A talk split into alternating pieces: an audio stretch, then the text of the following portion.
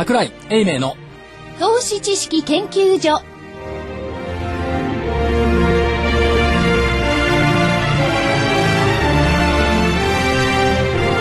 皆さんこんにちは。こんにちは。こんにちは。桜井英明の投資知識研究所の時間が今週も始まりました。えスタジオにはまたこう人口密度が高い。スタジオにはえ桜井英明所長。こんにちは。そして正木探検隊長。こんにちは。福井主任研究員こんにちは新人研究員の加藤真理子いつものメンバーでお送りいたしますこの番組ってでも本当に誰もいないことがないですね。ないですね。千客万来。選挙区も、はいいいいいいいことなのか、悪ねいことなのか。はい。人が集まるところはいいんです。なるほど、いで今日はちょっと後半でですねちょっはいと特別番組にしたいと思ってますんで、えっ、と前半からですね、えーもう今週のマーケットそれから、えっ、と見通し全部いっちゃおうと。ちょっとスタイルが違うんですけれども、はい。ご了承いただいて。えまずは日経平均今日の大引けです。え12円18銭安の1万605円65銭。え12円18銭安の1万605円65銭で大引けを迎えました。1万600円台キープですね。というところ、はい、で福井さん覚えてます、はい。先月の S q の時何が起こったか。絶対覚えてないんですよ。日々、あのー、頭脳もですね、ええ。細胞が入れ替わってるあので、私もそうですね。灰色の脳細胞。どんどん入ってますから。フォアロみたいな。はい。フォアロ似てますねフォアロで、で、はい、忘れました。いやごめんなさい。先月ね、はい。あの S q の時に S q 値が時価よりも下下に決まって、幻の S q 下の S q だったんです。よ。はい。で先々月は上にあって幻の S q だった。で先月は下の S q 幻だった。で今日も実は S q 値って、えー概算値ですけども1万561円。はい。はいだから9円下ですね。下値の、ねということで、下幻の S q だ、はいっていうことですから。まあ一旦これ窓を埋めに窓っていうかその埋めに行ってそこから上に行くのかどうかは別にして、はいまた下の S q ずいぶん売り方抵抗しましたよね、っていうのがありましたはいよね。ただまあ出てきてるものを見ると先週から今週にかけて起こったことって結構大きなことが多くて、はいまずは、てっちゃんええはい。てっちゃんと住金が一緒になるなんてね、うん。正木さんはどう思います？びっくりしました。ね本当に。先週金曜日でしたよね。先週金曜日でちょうどこの番組の中でそういうニュースがね一報としてお伝えしたんですよ30分ぐらいね。ね、そうですね。あれはでもウィンウィンでしょうよ。だと思います。で、あれで驚いたのが、あれで驚いたのが、海外の投資家。でしょうね。え日本の企業って戦う気あるじゃん。そりゃそうでしょ。だって新日鉄と住金が一緒になって世界2位になって、戦うぞ俺たちはって宣言した年ですよね。あれで驚いた。はいで、もう一つは、昨日、一昨日でしたっけ？トヨタ。はい。何 ?4900 円の黒字？はい。暮らし。だって去年の今頃ってひょっとしたら赤字じゃないの、前期はね、って言っていて、まあ、結局黒字で着地した、はいはいで今度は4900億円4900億円黒字、情報修正、はい。で起きたことはアメリカずるいですよね運輸省ね出しましたね。出しましたね。しましたね出しました。何でもなかったってね。トヨタが俺たちこんなに稼いでるぜって言ったら、いやいや、君たちの技術、電子制御システムには何も問題がなかった。で、運輸省のね、最も優秀な技術者が調査して、何ら問題はなかった。そう、ふざけるので最初からね。あれだから GM が復活して、えっ、と、GM の売り上げも伸びて、トヨタがちょっと衰退してきたから、もうバッシングしなくていいか。まあ、2件も書いてありましたけども、非常に政治的な動きが多かった。まあ、かもしれないです。で、これ、そういう発表してもまだまだちょっと尾を引きますよね。まあ、ここでか決着ではないですけどね。ただ、バッシングの姿とはちょっと違ってきたって言ったところがあるでしょ。そうすると、えっ、と、鉄とトヨタ、まあ、日本のまあ、大企業の2つが、そうやって戦う姿勢を見せてきたということは、ちょっとうかつにはこの人たちいじめらんないよね。っていうのがあって、まあ、昨年以来のその外国人側にもつながっている。はい。でさらにもっとびっくりしたらひょっとしたら買いに来るかもしれない。で最近ははい。投資家さんの方も結構自信持ってきて、昨日なんかもね風賀証券っていうところでセミナーやってたんですけど、はい。はい。質問がすごいですよ最近。日立買おうかなとかね。おー。おーちょっともたもたしてるじゃないとか、日立なんていうのはって言っちゃ失礼なんですけれども、100周年でしたっけ？そうですね。ね、迎えたってブーっとこう下に来てた、まあ株価的にはね、そういうところにね、買おうかっていう人もいたんだっていうのも、そういう気持ちになってきたんですね。なってきた。つい1ヶ月ぐらい前ですよ。あの、お客さんの方から電話かかってきて、日立に全部一本化したいと。今まで持ってたの。で、損切りしてもいいから、一本化する。いや、日立ですか、東芝ですか？あの日立です、あの日立。うんだからね、例えば、あのって怒られますけど。ねまあ、日立であるとか、東芝であるとかね、い、わゆる充電っていうくくりなんでしょうかね。もう値動きなんか重くて重くてね、で、この人たちどうなるのかと思ってたんですよね、この人たちって、この企業たちはね。昨日瞬間500円ですか、日立。503円、おとといね、おとといね。え。ー本当にあの、投資家の方の意欲っていうんですかね、あるあるいは目の付けど変わってきてるんですよね。マインドが変わってます。さあ、だって信用評価損率がマイナス7%台でしょ。そうです。それは変わってきます。それから、海外から見る目もね、これ、昨日かな、大和のね、テクニカルレポート出てるんですけど、この論理が面白くって、ニューヨークに上場している日本物のカントリーファンド、例えばジャパンエクイティファンドとか JQ、はいはい。これが足元堅調、で、これって今のと違って古いタイプじゃないですか。ですね。だからね、裁定が効かないんですよ。先多物と。分あの、これ純粋な、あの、投資ファンドですそう。だから最低が引かないから変なことやらないじゃないですか。で、なんて言いますか、格差がね、現物純資産との格差が広がりやすいんですけども、これが随分その期待感を移したような数値になってきた。ちなみに、えっと、7日段階で、えっと、その差やっていうかね、さ開きがね、マイナスの6.78%。おーで、これだけ言ってもわかんないでしょ、だから、コリアエクイティファンド。と比較すると、2009年の3月に、コリアエクイティファンドの乖離率は、えっ、と、5.14%だった。マイナスの。で、2010年の7月、マイナス5.28まで来た。で、その後ね、韓国株、大きく上昇。はいはい。ということがあるんで、これがだから乖離率が良くなってきたということは、従来の古い形のカントリーファンドが、コリアファンドのね、同じような乖離の推移を描いている。はいはい。っていうことは、日本株が大幅に上昇し始める少し前の水準に達してきたって見れるんじゃないのと。はいはい。まあ、バイアンドホールド型のファンドですからね。はいうん。だから、東京がこうだ、先物こうだからこっち最適化しちゃう。なんてことはできないやつだから。で僕はいつもそれで引っかかっちゃうのがですね、まあ、肌で感じる景気感ってありますね、景況感。はいはいその辺とのちょっと乖離があるじゃないですか。すねで、それはね、あの、それが一つと、またその景況感に関しても、海外から見る日本と、はい日本国内にいる見方っていうのもありますよね。それでこう、乖離があるような感じがしてね。そうそうはい。多分、あの、アメリカの、お投資、個人投資家あたりのところのマインドがやっぱり随分ここのところ変わってるじゃないですか。だから多分その辺のところもあると思うんです。やはり日本でも、今まで評価層を抱えて、大変だ大変だって言ってたわけじゃないですか。それがやっぱり徐々に足元のところで、日経平均よりかも個別株を見てた方が、よほどマインド明るさが反映されてると思ってるんですよね。ええですからこういうものがやっぱり出てくると思いますよ。はい。それがまあ、あーマインド明るくなってると。はいしかしそのマインドの明るさですらね、はい金余りですよ。はいで、要するに株よりもよりリスクの高いところからね、株にちょっと移ってきただけであって、またどっか行っちゃうんじゃないかなっていう危惧もあるんじゃないかと、それはどうなんでしょうかね。どうですか桜井所長。そう、その辺はこう桜井所長それはもう危惧といえば危惧になります。しかし、はいえっとね、債券がずっと利回り上昇してきてるでしょ。債券はもう投げてるわけですよ。はいで債券投げてここから金いけますか商品いけますか、って言ったところがあって、えっと、あれどこでした？エジプト？エジプト。を無理やり持ち上げて金と原油を上げようとしましたが、上がらないじゃないですか。踊らないんだもん。むしろ下がってるね、結構。うん。踊らないっていうことは、じゃあ選択肢としてどこ行くのって適用金行きますか？行きたくない。嫌だ。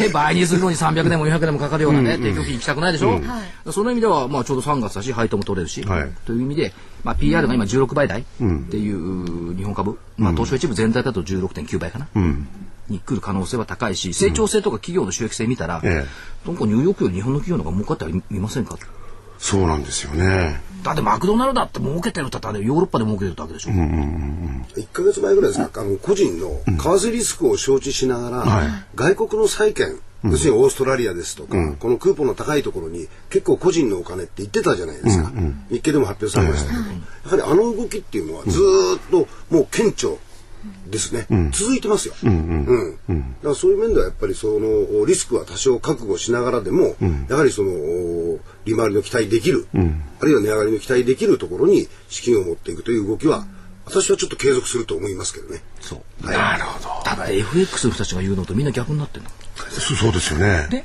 為替。僕なんていうのは最大のですね、会議派なんですよね。新潟上がりに。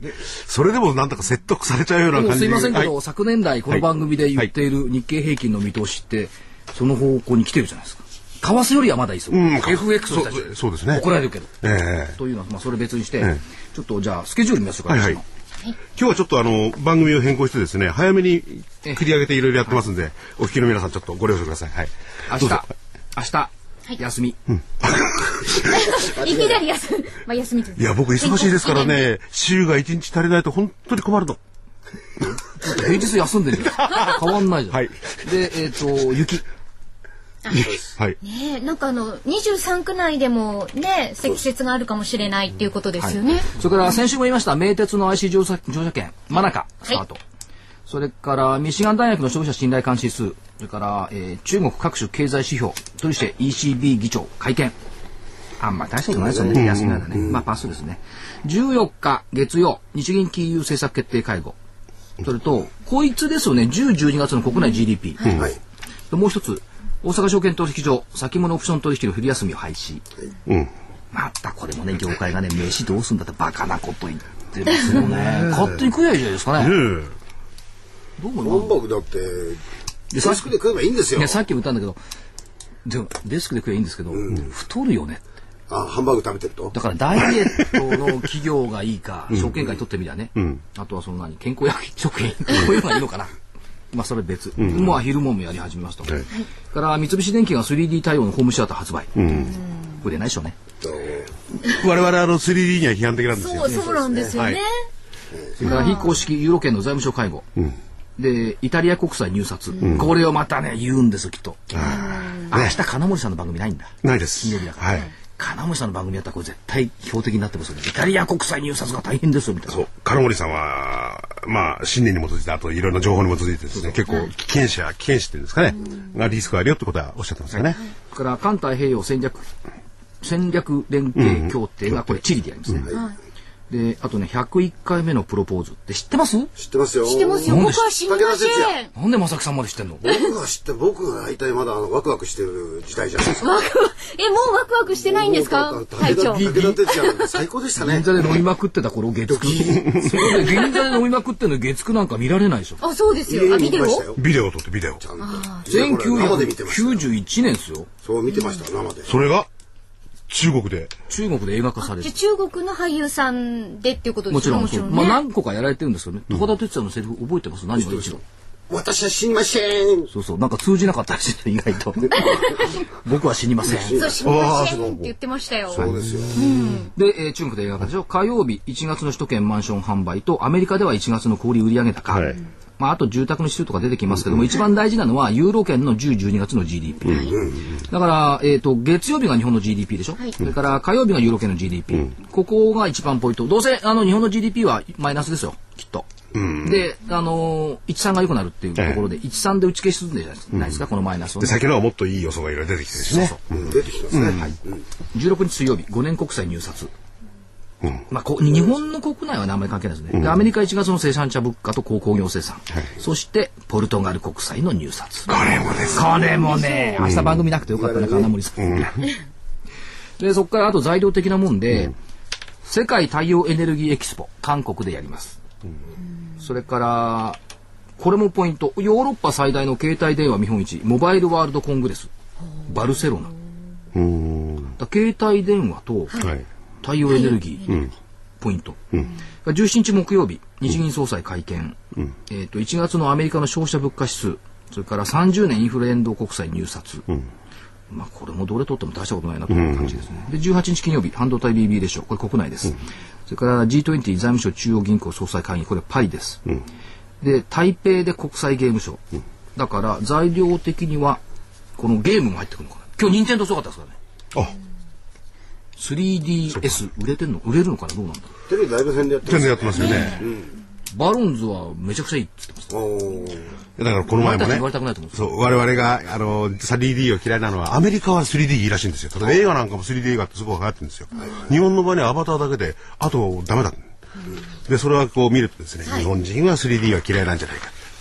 で 日本人かどうかしら少なくとも我々は好きじゃないなってことを話をしてるんですけどね。あれ、リビングの大きさにもよるんじゃないですか。あ、そっか。だって、雰囲気を感じても、ね画面で見てて、やっぱ、ある程度のこの奥行きのあるスペースじゃないと、あの 3D の良さってね、僕は出てこないと思うんですよ。そうだ、ゴルフなんか球なんか飛び出てきたらね、パッて避けようと思ったら後ろのこう 壁で頭ぶつけちゃうの。そうですよね。うちなんか。その情けないやつ。まあ、それはそうです。で、えっと、先週出した株価の見通し、はい下値が1万257円、えー上値が1万650円。はい。収まったのかな？収まってます。はい。一瞬1万700円台までついたんですけど、今日のところは収まった。謝らなくていいのかな、いうん大丈夫です。これね、連勝ですね、このところ。不愉快なんですよね。や別に。いいじゃないですか。所長を前にしてこういう不埒な発言をし、すいません。愉快。えっ、とね、来週の見通し、はい安値一緒、1万257円。はい。で、上限変えまして、もう一回戻しました。1万飛びあ、上が885円りま。したね。理由、はい。25日線の4%上。あ、200日、今度は25人が出てきましたね。25が。短期で見始めた。短期で見始めた。短期で見始めた。中華ね、200日だとね、辻褄合わないんですよ。あ、なるほど。というふうに市場関係者は辻褄が合う数字をいつも持ってる。だから200であろうが25であろうがひょっとしたらあまり関係ないのかもしれないですよね。所長も多少ついつま合わせないとっていう感じなんですかね。そう。だだってこれ、これはだって、だって1円単位まで持ってくるの大変なんですよ。わかるわかる。まあ求めるディレクターが悪いね。そう、いじめ。うん、僕なんか例えばこれで1万円単位で割り勘したら5円のお前払っとけやなんて言いますからね。円線単位関係ない。お前払っとけやなん自分で払うんば。あ、そっか。でもそれを円線単位、まあ線じゃないですけどね、円の単位まで所長には出していただくと。でもそうか、こ今週よりは上の方がまあ、あー230円ほど上がってるわけですね、235円。ただ、やっぱり一番気になるのはね、下値だと思うんですよ。未だに。1万500円割れることはあるかもしれない。だけどはい1万円割れるのかどうなのかっていうのは多分心配。で心配ってのはそれは所所長が心配していや投資家さん投資家さんがね。所所長は？だから割れないっつってんじゃん、1万257円で。なんだい。割れるって思わず言わせようと思ったらやっぱりそう、そうですか。はい。私はあの強気を装っておりませんから。っ 本当に強気なんですよ。でも強気だって、ていうか嘘言わないもん。うん、でも1万飾って言わない257だとすれば、はいまあ先ほどのお話を総合するとですね、今後いろんなことがあってもやっぱり上がり続ける傾向にあることは確かですよね。と思いますよねで、え来年度を見てもね、はいほらもうもうこの辺でこの下値を切り上げてほしいんですよ。あのですね、、はいいですか、来週って言ってるでしょ？え一週間の間に何があるか分かんない。さっきのポルトガルもイタリアもあるんだから。一応ほら、ヘッジしとかないと。やっぱりあれですよね、あの個別銘柄見てると、上値こう重くなってる銘柄なんて、やっぱ機関投資家さんが持ってるような銘柄が多いですよね。ねある水準になるとやっぱパラパラパラパラ売り物が出てくるんで、やっぱ3月決算を睨んだやはり動きというのはやっぱ続くだろうと思うんで、はい。やっぱり所長が言うようにやはり上値はやっぱり慎重に。ああで下の情報もね、そう下値もね、うんあんまりあの投げてくることはないだろうと、今の状況ならば、と思うんで、この1万257円というのは、まあ、妥当じゃないですか？と隊長が言ってます。と思います。なるほど。はい。最近なんか隊長のお墨付きをもらこれで僕は投資っていうのはね、あるゲーム理論の本を読んでたんですよ。長く種類なんですが、要するに、勝つためにはどうするかって言ったら、負けないことだって。いや、負けないこと、いやいや、いや、それがね、あのーマックスミニ、ミニマムかな。マックスミニ理論っていうのがあって、とにかくね、負けないことだって言うんですよ。で、それだけじゃ儲からないんでね、その塩梅をどうするか。まあ、そういう、ちょっとは飛んじゃうんですが、そういうことになったら下も見ておいて、なおかつ上にどこまでこうかけて乗せていくかですよね、このところは。あ、じゃあ、で、すぐ逃げられるような体制をしてて、で、本格的に、えーこの番組でですね、これからだって本格的に、まあ言ってんですけれども、言った時にはどんどんこう言っていただければ。あれですよ、今、うちのお客様の、はいあの、信用のポジション、ガラガラ。ガラガラ。縦玉がないんですよ。さあ、要するにこれで来ちゃったんですよ。あ、そうか。だから、いつでも余裕があるんですよ。あとまあ、じゃあ最後はいに、ちょっと気になってることがあって、最近新聞の活字で織り込んだっていう会社が大変多いんですよ。この材料も織り込んでいる。え織りあ込んだ。そう言われてみるとそうですね確かにね、株価っていろんなことを織り込んでるんですけど、はいマーケットで起こることを事前にね、全部予測するの不可能でしょ。不可能ですよ。できたらね、いいですよだからね。織り込んだっていうのがちょっとね、これは騙されちゃいけない織り込んだんだったら方向感出てくるでしょ。方向感が出てこないってことは織り込んでないんでしょ。なるほど。まだ疑心暗鬼は続いてるってことですそう、ね。あともう一つね、見極めたい。ああ、なるほど。誰が見極めたいんですか、これ書いてる記者じゃないの、投資家じゃなくて、でもしも見極めたいで見極めがついたんだったら、はい損しないっしょ永遠に見極めつかないから損する人がいるんでしょうん。で、多くの場合、8割は損をしてるサイドですよね。そう、うん。だからまあこういう曖昧な言葉がね、はいさもこう現実なようにね、えー聞かれるから、どうも錯覚するここを錯覚しないように今年はしたいと思ってます。そうですよね。織り込んだなんていうのは、それでね、あの、投資家の、個人投資家の方がいい気になっちゃってね、バードなんて冗談じゃないって話ですよね。世の中織り込めないことも多いですもんね。市場関係者が言ってることが理解できないときは、分かった、これは解説できないんだって理解した方がいい。でも、所長と隊長はですね、それなりのお解説を、リスナーの方々に、えー、こう、だから、出していただだからいた。使わないでしょ。使わないじゃん、織り込めるとか見極めたいとか曖昧には。使わない。使わないですね。使わない人絶対に。使ったら楽なのになと僕も思うんだけど。顔に墨塗られそうだから。じゃあという、ことでね、えー次のコーナーに行きたいと思います。その前にちょっとお知らせで。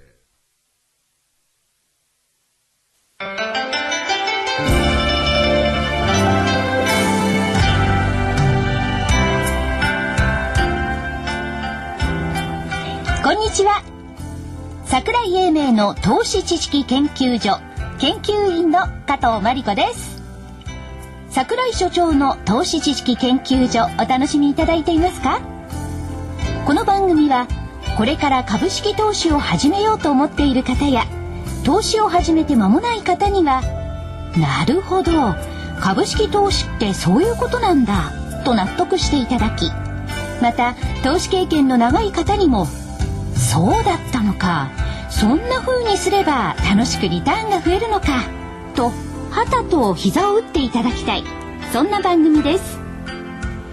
投資知識研究所の桜井英明所長は日本の株式の中心地兜町など世界のマーケットカタリストと言われています。カタリストとは英語で触媒のことですが桜井所長は株式市場と個人投資家をつなぎさらに触媒のように市場と投資家が良い連鎖反応を起こすよう願っています。どうぞこの番組桜井英明の投資知識研究所をお楽しみください。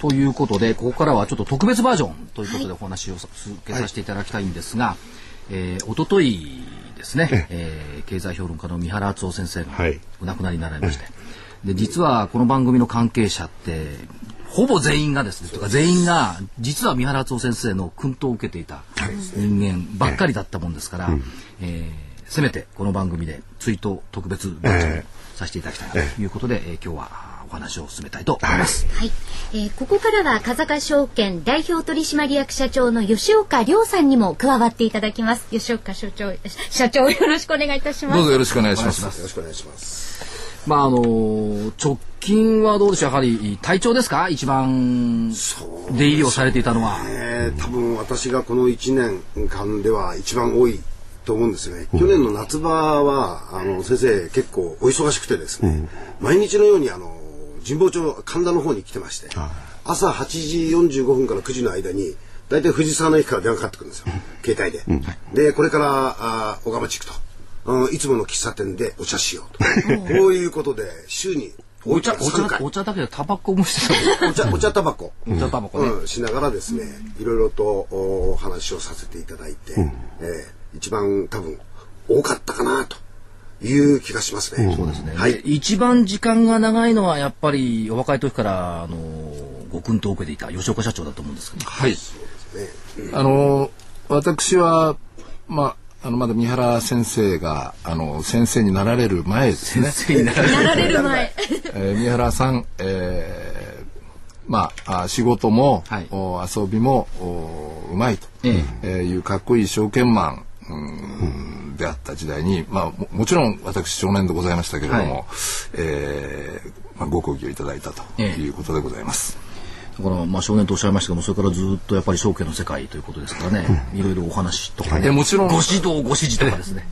あったかと思いますよね。あのーまあ、基本的にはあのいろいろ教えていただきましたけども、まあ見守っていただいたみたいな私、個人的にはそういうふうなあ意識でおります。はい。はいで意外なことに福井さんがまた古いんですよね。そうなんだね。あのー三原さんにいろいろ出演交渉をしてですね、もう二十何年も前になるでしょうか。朝の番組を一緒にやらさせていただいて、はいで、朝この近くでですね、あの、ホテルがあるんですけど、ええそこに連れてっていただいて、番組の反省をして、なおかつその、いろんな話を、まあ、教え、聞かせてくれるんですよ。これで、あの、特徴的なのが、とにかくやんちゃなんですね。で、曲がったことが嫌い。で、本当にね、あのー普通のお評論家先生は結構こう、ブレるんですよ。ね、世の中に合わせようと思って。それがブレないで、本当にあのー思ってることを言うんですよ。だそれでね、途中にいろいろバッシングなんてこともありましたねあり。ましたね。ねえご苦労されたようですよ。そう。で、どっち、例えばね、証券会に対しても言うし、それまた個人投資家に対しても言うんですよ。うん。で、その個人投資家に言った一言がね、結構波紋を広げて、バッシングだってんでね、ありましたよね、そういうこともね。でもで、そもそもラジオ日経のその早朝の番組って福井さんがディレクターだったの？ええ、皆さんいろんな方をかき集めてですね、朝もう4時頃から入ってもらうんですよ。え大変でしたね、交渉に。でも、えー宮原さんはですね、僕はやんちゃじじいって呼んでたんですけれども、やんちゃじじいはですね、パワッと来てくれてね、え今ね、福井さんこう言うでしょ？やんちゃじじいっていう。はい。やんちゃって言わなかったですね。じじいって言ってた。それで、いつもあの、秘書の方いらっしゃるんですけどね、僕が電話かけて、じ、じ、じ、やん、やんちゃじじいいる？とかなんとか言ってね、そういう感じでね、で、なぜやんちゃかっていうと、まあ若い頃なんですけど、評論家になってから、やっぱり曲がったこと許さないんですよ。で、湘南に住んでらっしゃってね、まあ僕ばっかりお話しして失礼なんですけども、やっぱりその、湘南の道路を暴走族が走り回って、はい。うるさいこんな奴ら許せんって言うんですね。もうそいつらを怒鳴りつけたりこう、いや、いろいろそういうことまでやられたんですよ。あっちは暴走族ですよ。うん。だから本当曲がったことが嫌いな人だ。で、からやんちゃなんつって、で最後には僕はやんちゃじじいいる。ごめんなさい、僕ばっかり話しちゃって。ええで、だけどあれですよね、あの、三原先生の最初の初期の頃に、やっぱり番組に出ていただいた。まあまあ、ラジオ日経ね、最初かもしれないですね頃はいまあ、その後テレビ東京とかね、ええそういうのはいになられましたけどもね。で、まあ皆さんが今おっしゃる通りに、あの、本当に曲がったこと嫌い。っていうのと、三原さん、三原先生について、正木さんがね、言ってた、筋通すことにこだわる。そうです。持論正論をき述べて毅然と世論に対峙する。と評しておられましたが、全くその通りですね。本当にすごいですよ。えーよくあのオフィスにあのお邪魔して、いろいろとあの相談乗っていただいたりして、まあ今あの私もえっ、と日本 IFA 協会、あの実はうちの理事長が宮原先生なんです。よ。ああそうえですね。えであの2003年に、あの金商品仲介業の法律が通ってで金商品仲介業 IFA がですね、まあビジネスとしてできると、で先生のところに相談に行きまして、先生こういうことができるようになりました、たらお前それを一つ NPO を作れと、そういう人たちのお資質とそれから投資家に、えーそういうものを伝播するための、お NPO を作りなさい、俺が理事長やってやる、一言でポンと引き受けてくれました、ねやっぱりそれからずーっといろんな形でこのお NPO の運営についていろいろとご相談させていただいて、ここでもね曲げないんです。負けないですよ、ね。私が一度ちょっとちょんぼして 別のところに相談に行っちゃったら、その相談に行った人が三原先生にその話を相談したんですよ。そうしたら怒られましてね。それ正木さんが悪いんじゃない？私が悪いです。だからままさに私が悪いんです、はい私はいらないんだなと。いらないんだったら俺は理事長すぐ降りると。はい。俺のところに最初に相談に来るのが筋だろう。おっしゃる通りでございますと。なんとかあのおおお怒りを冷めていただいて、え今まで来てたと。こういうことなんですよ。いやだけどね、実際問題として、もう私なんかからすると、もう、なんて言いますか、もう上の上の方じゃないですか。く雲の上の人みたいなもんじゃないですか。だから、最初に伺う時とか、むちゃくちゃ緊張しましたよね、あの青山の事務所。一緒に行きましたね。ええでさ最初あの、東証で一回ご挨拶とかしてたんですけども、はいはい。もう汗をかきまくり。だところが、でも意外と優しい方ですよね。優しいと思いますね。まああのご出身九州ですけれども、まああの九州男児っていうような、ええあーまあ気迫っていうんですかね、を持ちながら、まあ非常にこの、えーな愛があると言いますか、まあ優しい方だったと思いますね。はい。結構あのー桜井所長のことは心配してましてね。あいつはダメだ。違うんですよ。あのーまあ所長忙しいんで、あまりあれじゃないですか。で僕はちょこちょこ行くわけですよ。そうするとさ所長があのー新聞とかいろんなところにこう書かれるじゃないですか。はい。で書かれてることに対して自分も物書きですから、そういうことに対する世の中のこの反応っていうのが常に気になるわけですよ。で桜井君がこういうこと書いてるなと思うと桜井君ちょっとここのところきつめか？大丈夫か？彼は？っていう言葉を必ずポンと投げかけてくれます。いや、その辺は、ちゃんとその、お感覚持ってますから、大丈夫ですよって言うんですけどね、やっぱりあのおそういう、なんていうか、細やかな、その気遣い、えーそれからあの、人を育てるっていうことに非常に、あの、熱心な方でしたね。器の大きな方ですね。器の大きな方です。ですから、あの、人と人を結びつける。これも俺の仕事だっていうんですよ。えーですから、あの、いろんな業界の方たち、えーあの要するに、えー出版の方たち、メディアの方たち、それから同業の方たち、これを必ず、えー結びつけてくれて、私なんかあの11時半に行こうって言うんですよ。ランチ一緒にしようと、おしお昼に行くのは12時半なんです、必ずどなたか一緒最初にいるんですよ、でその人と合わせてくれて、一緒にランチをしながら話をして接点会う時間を長くしてで次の機会をきちっと作ってくれると、非常にね奥行きの深い思いやりのある方でしたね、えだから私もあれですよあの、まあ、最初にご挨拶とかいろいろすると「あそうか君は吉岡君の後輩か」と言われてですね。いや後輩なんですよ実際問題として。あの桜井所長ですか？このこの場は。ここここは社長です。普段は桜井社長です。さっき社長所長と言ってしまいました失礼いたしました。あの三原さん褒めていらっしゃいましたね、あのよくやってるねっていうことで、まあ、一応お伝えしておきます。ありがとうございます。い。やただやっぱり一番厳しかった言葉あって、お前な安売りするなよってのがあった、安売りは絶対しちゃいかんぞ、これがね結構難しいんですよあのね安売りどどれが安売りでどれが本間売りなのか分かんない僕はまだね、で宮根先生が分かってた安売りっていうのが先生は見えてた、だからやっぱあの境地はねすごいなと思う。ーでしょうね、うん。あとね、よく耳に残ってるのね、株をやるみんな言うんですよ。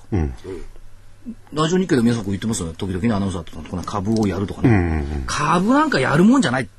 株をやるなんて言葉使っちゃいけない。そんな簡単なもんじゃない。っていうのが、そうですね、投資なんだ。株はやるもんじゃないんだ。そそれは決してと株式投資をするんじゃないっていう意味じゃなくて、株をやるという表現が間違ってる。株に投資するが正しいんだ。であのそのお今桜井君が話したことと、全く同じことがよくおっしゃられたのは、えー社会の富は誰が作るんだと。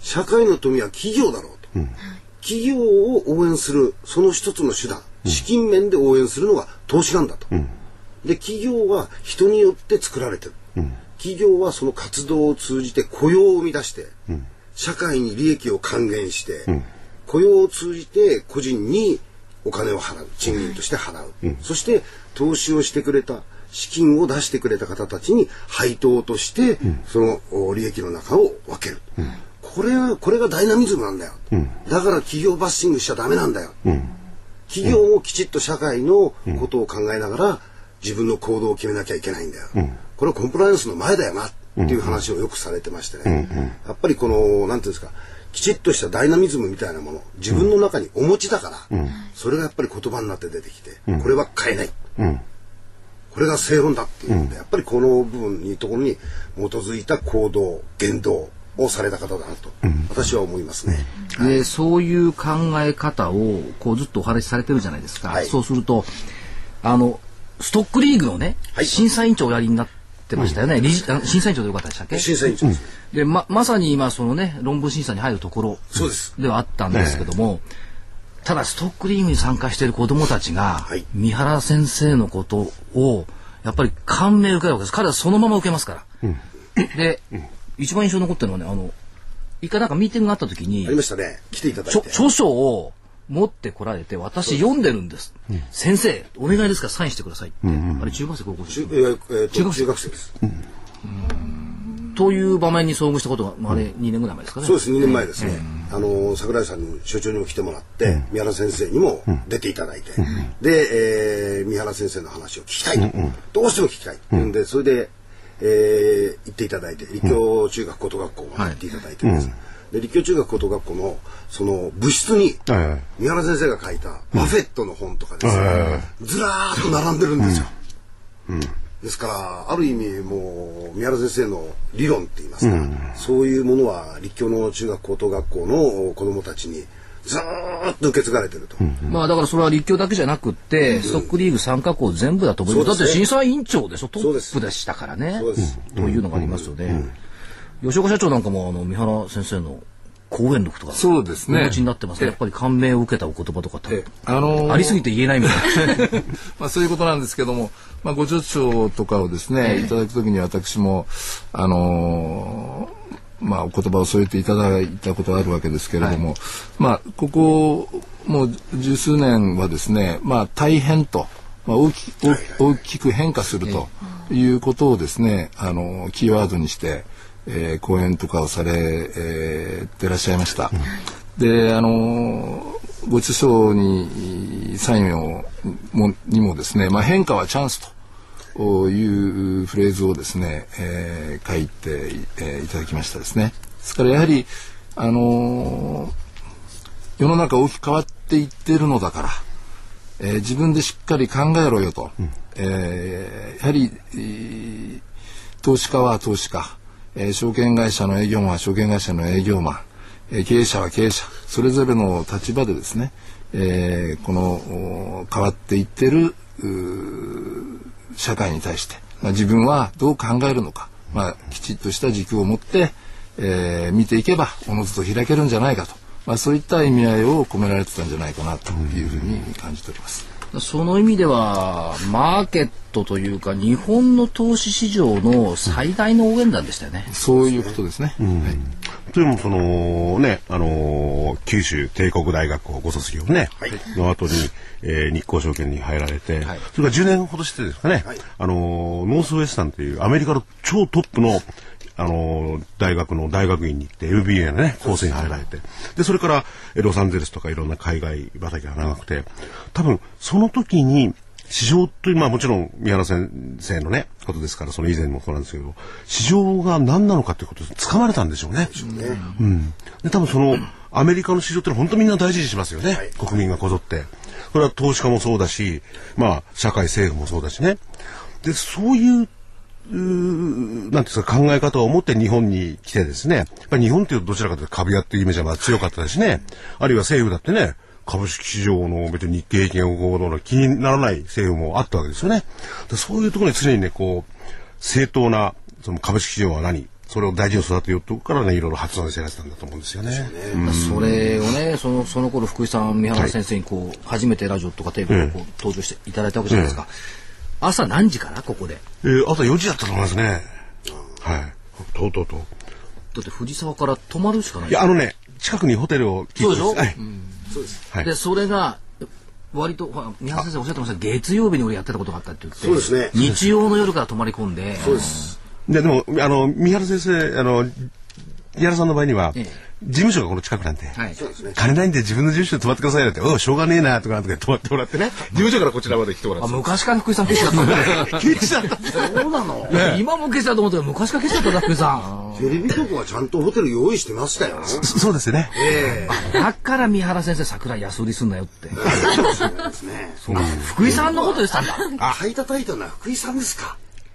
いや、だからそれは、罪感じるでしょ。いや、じゃあ、罪は感じない。やっぱり、先生に出ていただくというのは我々は一つの使命であってですね、あの矢野さんにね。それで、まあ、本論を言っていただく。それで、えー市場とはどういうものか。それに対して、まあ、個人投資家もですね、周り関係者、どう望むのが正論っていうんですか、正しい姿勢であるかとこう言ってもらう。でもそれ立つことですよね1980年代後半ぐらいでしょうね。そうそうなったね、な。そういうえことはね、日本で、その、宮先生はえいや、、後半じゃない、1980年前ですよ。前半ですよ。80年代前半、ええじゃあバブルの始まる直前あたり。そうそうそうですね。もうちょっと前だったと思うんだよね。そうですね。それぐらいでしょうね。ということは、日本の証券風土に、そもそも、あの、しっかりしたアメリカの投資理論なんて、なんのもうないですよ。まだ入ってきてない。そうですね。ですよね。1970年からノースウェスタンに行ってられますからね。そうですよね。そうですだからそれ、日興証券を辞めたのは1980年ぐらい。ですよね。だからそれからすぐぐらいですよ、もう。そうです。ですから1980年にあの会社、今のあのいね、事務所、はい。何でも言える事務所、何でも書ける事務所。をご自分で設立されたのが1980年、ですからちょうど10年前ぐらいにノースウェスタン行って、あの偶然ですけど面白い話が一つあって、はい。ここで知り合われたのが、神田浩二歌手の小倉圭あ小倉圭さんはよく言ってましたよ。敵は第一関銀、こちらは日光証券。そうなんです。で、あの、勉強する神田さんと、小倉圭さんと、お勉強をほどほどにして、え実業をお一生懸命やっておられた宮原敦夫さん。これが非常に対比されるんで、神田さんがよくおっしゃってましたよ。ああ、小倉圭さ遠んがね。慮しないからね、宮原先生はね、とか言ってて。ええシクラメンの香りですシクラメンね。なんですね。ええで、ゴルフコンペ、宮原先生もゴルフお好きなんで、ゴルフコンペに行って、あのー神田さん、あの、小倉圭の、で、そこで初めて紹介されたのが私、宮原先生との出会いなんですよ。それから3年後、えーニューヨーク、はい。えーレキシントンで、えー前から歩いてくる宮原先生とばったり、ええ。突然。あ、何の前触れもなく、あよう、どうしたの？いや、出張なんです。僕もね、出張で来てんだけど、朝ごはん美味しくなくなっちゃったから一緒に食べないって、気楽にもう誘っていただいて、それでホテルに行って、その頃、メイリンのこわもて親父ですよ。この隊長さんは。な あ、ね、ちょうど忙しかったので、ね儲かってましたから。ねでも先生バンカー好きでしたよね。ああ、バンカーって。大砂どっちのバンカー？大砂大砂の方ね。違う、入っちゃうの。いや、だからお好きでしたよ。大好き。でもあんまり上手くないんだよね、バンカーね。バンカーが苦手でしたね。大きい打っちゃうから。ええ。で、悩まれるわけですよ。なんで出ないんだいや、なんで出ないって。もうちょっと開かないと出ませんよ、みたいな。だからその、まあまあ話が戻ってですね、えーよく、うー宮原先生がですね、市場というのはどういうもんだ、こういうもんだって教えてくれたじゃないですか。ええ。はい。それぞれ皆さん、例えば一番その株式市場に関係することで、まあ皆さんすでにお話しいただいてるんですけれども、これに残った話ってどんなのがありますか？マーケット、あるいは投資家の指定であるとかですね。やっぱり僕はやっぱりなんでって言っても先ほどちょっとご披露した社会の富は誰が作ると、これをよく考えろ、ここからいろんな会が出てくる、いうふうなことを教えられて、実はこれを少し子どもたちに分かりやすい形に変えて、実はあのお小学校とか、ええ。ーに行って出前授業で、お金の授業を今、あの NPO の方でやってるんですよ。でこの話をした時も先生がもう分かったと、それはいい。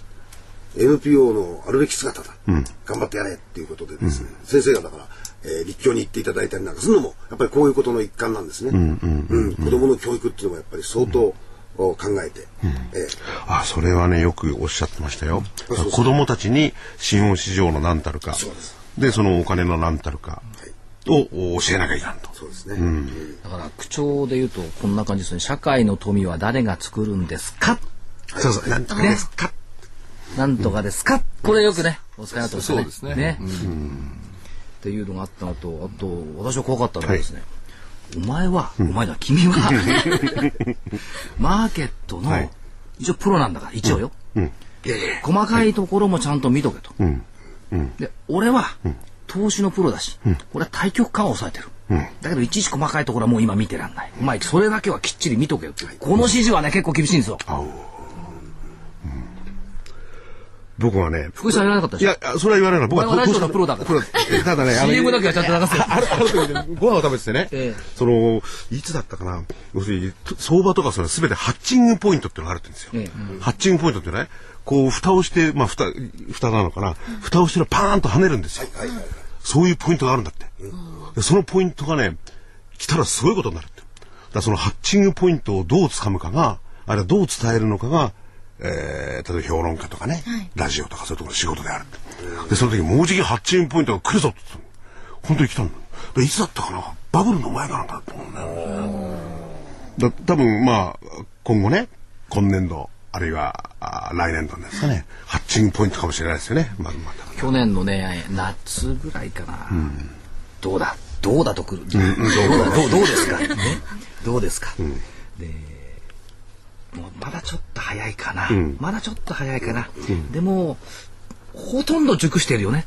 っておっしゃってましたね、でもねまだちょっと早いかなっていうのがね、それはだからハッチングポイントにはまだちょっと早いかなっていうことだと思うんですね、だそういう意味で言ったら、その、大きいところでね、市場はなん、なん、なんであれ、こうならなきゃいけないという、あのーお話しする、話すと同時に、やっぱり、市場のことをよくして細かいところ見てますよね。だからと投資家のマインド忘れない人でしたよね。であの今あの正木さんもおっしゃられましたけど、まあ企業はあの金の卵を産む鶏ということですよね。えーまあ、そういうことであればその株式投資というのはですね、まあ、あのバフェットなんかもお言ってるようですけれども、えー株を買うんじゃなくて企業を買うんだと。でやはり勉強してそのお会社をですねしっかり研究して買うのは当たり前だろうと、まあ、こういうことになるかと思います。ですから私も若い頃なんかまあよく受給受給関係のみで、えーまあ、動けというようなこともございましてですね、まあそういったのをこう浮かれてやるとかあーやるって言っちゃいけないんですけれどもね、まあ、取り上げるとかいうことがございましたけどまああの本当に大事なことだなというふうに感じます。はい。やっぱりそういう教えがあったから別によしをするわけじゃないですけど、吉岡社長って、ええ。当時のね、ええ。当時の日興証券のトップセールスです。あのね、よく言うんです。俺はトップセールスとか、私はトップセールスって。地区トップじゃないですよ。全店トップ。時々私はトップですって言って、なんかお前東京地区だけじゃんみたいに言うんですけど、よくさん全店トップだった。それぶっちぎり。っていうのはやっぱりお教えがあったんですか？そういう相場感とか。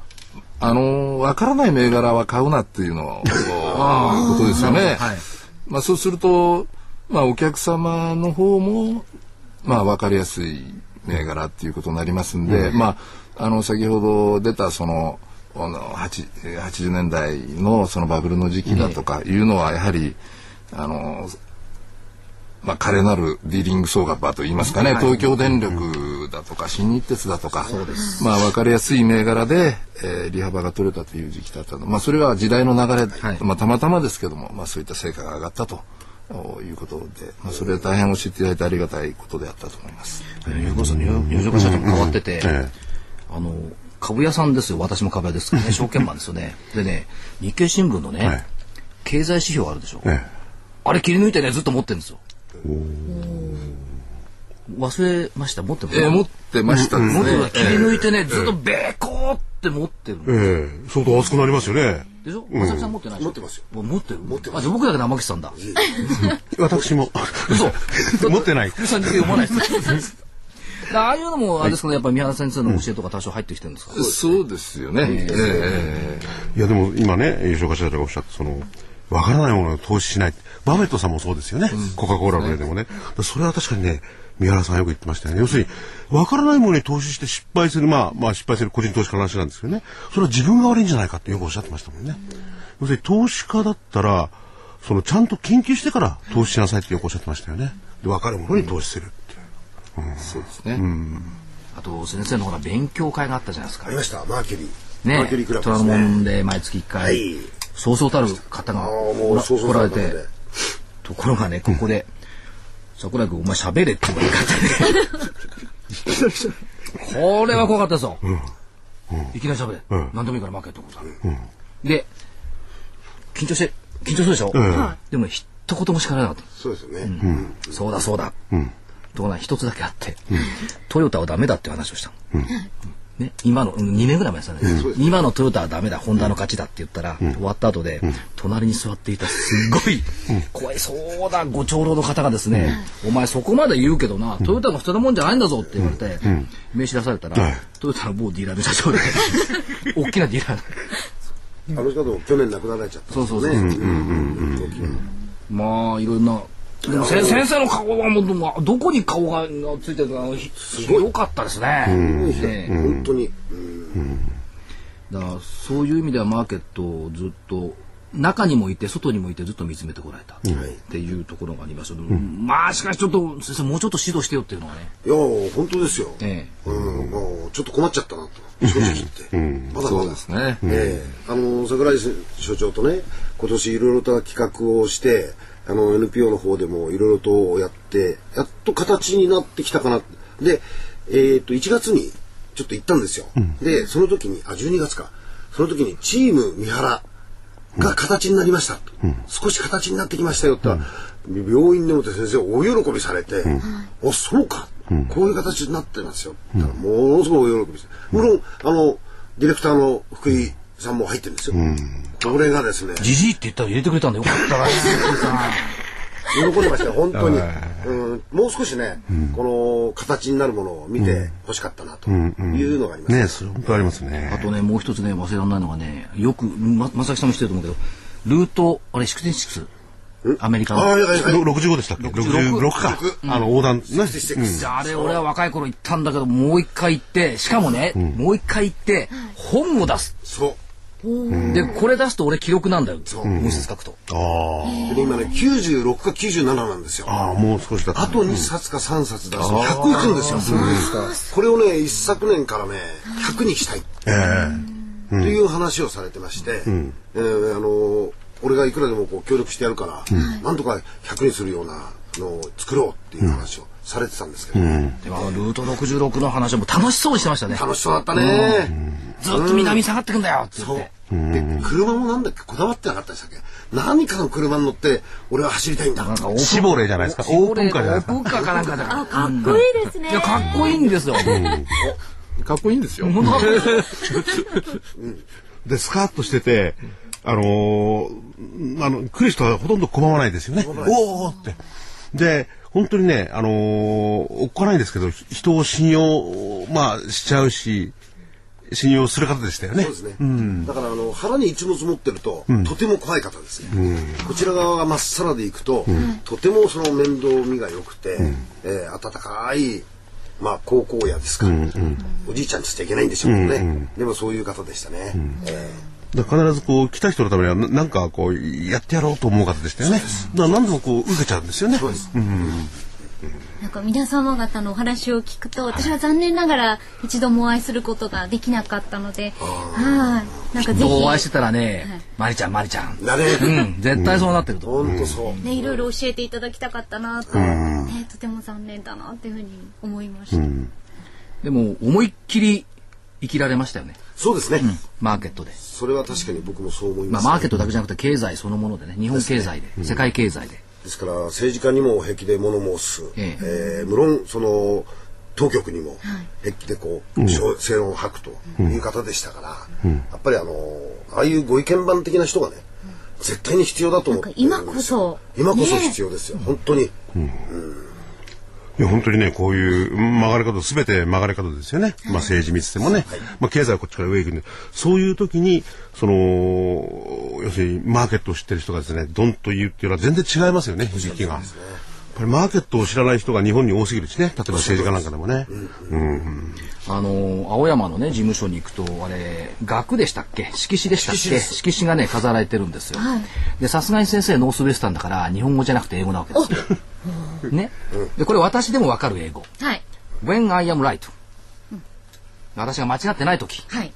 No one remember あ誰も思い出しちゃくんねえよと、で When I'm wrong 間違ってる時。No one forget 誰も忘れねえぞ。